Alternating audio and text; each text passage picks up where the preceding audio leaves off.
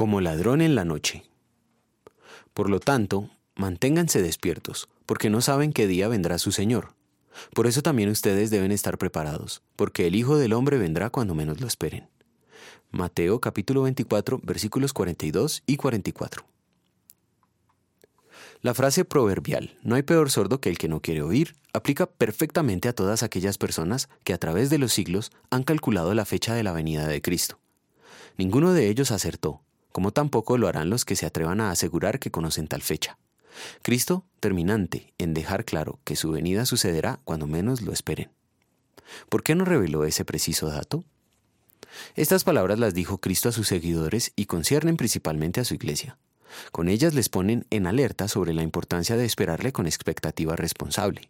Esto significa que la manera de estar listos para su venida no es la de quedarnos con los ojos fijos en el cielo, sino que es la de comprender que nos dejó la misión de alimentar a los que han puesto a nuestro cuidado. La iglesia fue instituida precisamente para alimentar con la palabra de Dios. Una buena labor de alimentación incluye presentar la ley moral en todo su rigor, con tal claridad que todos los oyentes queden aterrorizados ante el pecado y sus consecuencias eternas, al punto de comprender la tremenda necesidad de Cristo como el Salvador para la humanidad.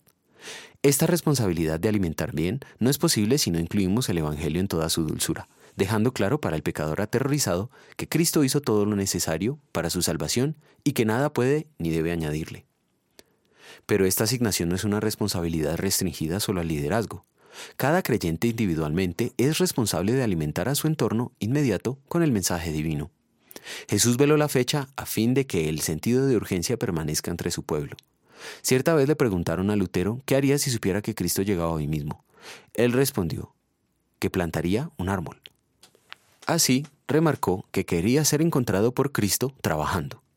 Es precisamente eso lo que el Señor quiere de nosotros. Él quiere encontrarnos ocupados en la misión de alimentar a nuestros cercanos con el mensaje de salvación. En gratitud a Cristo por el perdón gratuito, vamos a querer hacerlo. Oremos.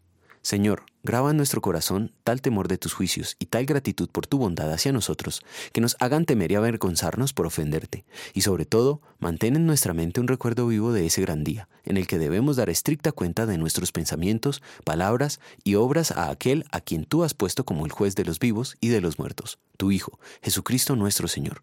Amén.